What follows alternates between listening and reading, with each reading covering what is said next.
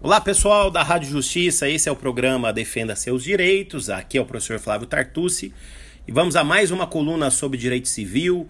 É mais uma vez uma grande alegria poder falar a todos vocês e hoje eu vou tratar um pouco sobre o tema do planejamento sucessório, trazendo aí para vocês algumas ideias fundamentais a respeito dessa, digamos, nova categoria, o novo instituto que temos na realidade do direito civil brasileiro. Nos últimos anos, muito se tem falado sobre esse planejamento sucessório como um instrumento preventivo e até supostamente eficiente para evitar conflitos entre herdeiros e também para almejar uma distribuição da herança conforme a vontade do morto, prestigiando-se a autonomia privada. Né? É, a respeito desse conceito de planejamento sucessório, né?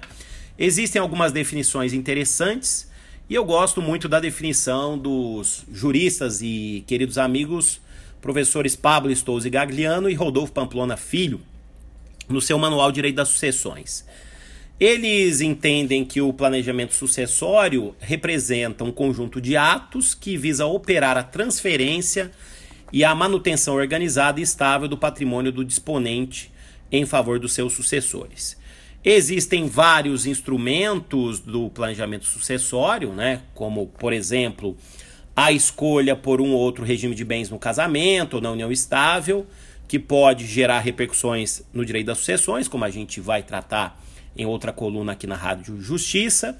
A constituição de sociedades, como as holdings familiares e o trust, né, que seria, na verdade, mais do que uma sociedade, um negócio jurídico especial a realização de atos de disposição de, vi, de em vida, como doações ou reserva de usufruto, né?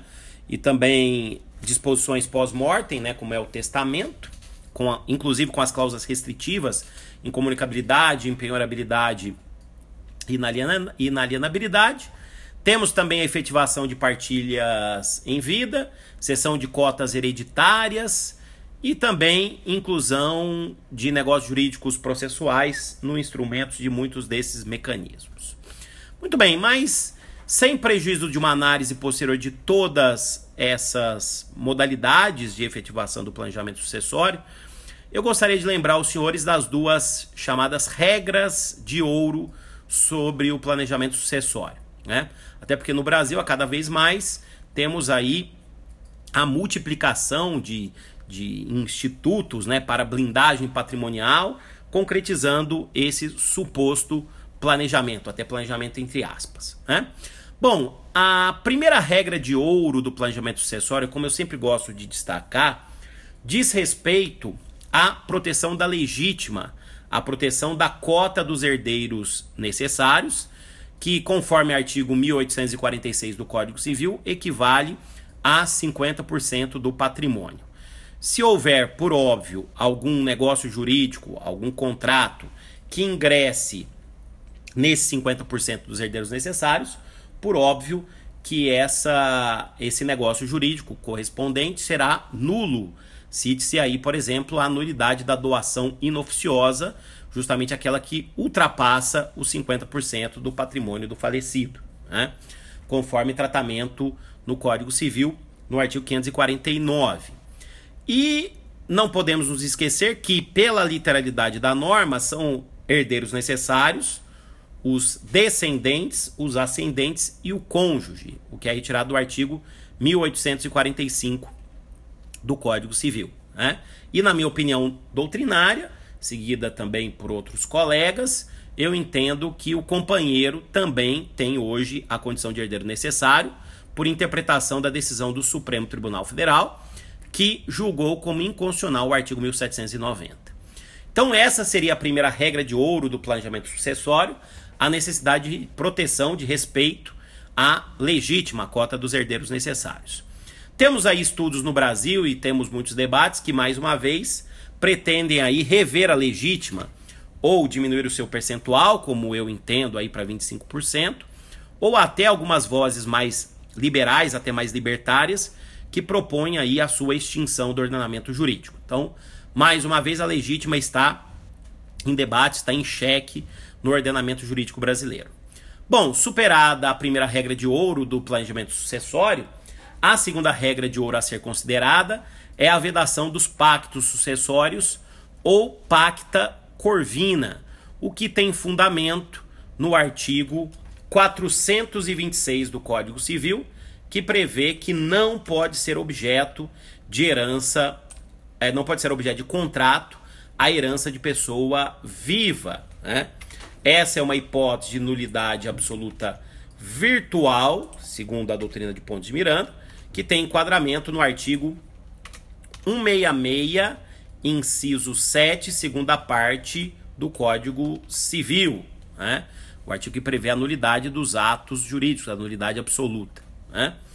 Então, essa hipótese de nulidade virtual se dá, por exemplo, quando em uma transação entre cônjuges, conforme já entenderam as nossas cortes, né, quando há uma transação entre os cônjuges que tenha por objeto uma herança que sequer foi recebida ainda pelo consorte que fez esse acordo. Tá? Então, esse é um caso de nulidade absoluta com fundamento no artigo 426. Essa norma tem origem romana, né, nas vedações das pacta corvina, né, ou dos pactos sucessórios.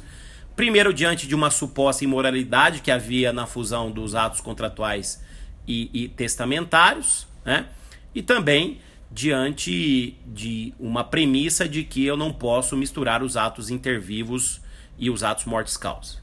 Existe hoje um debate sobre a possibilidade de renúncia prévia da herança, né, efetivando o planejamento sucessório, o que é defendido por alguns colegas, como o professor Mário Delgado, mas a verdade é que pela lei vigente, essas renúncias serão nulas de pleno direito. Né? Existem outros países que estão adotando essa solução, o, como é o caso de Portugal, mas na realidade brasileira somente é possível que você tenha essa efetivação de renúncia prévia à herança e também de outros mecanismos mecanismos de planejamento sucessório, se o artigo 426 for revogado ou se pelo menos for incluída uma exceção em um parágrafo único para se propiciar o planejamento sucessório, como alguns sugerem, caso do professor Zé Fernando Simão.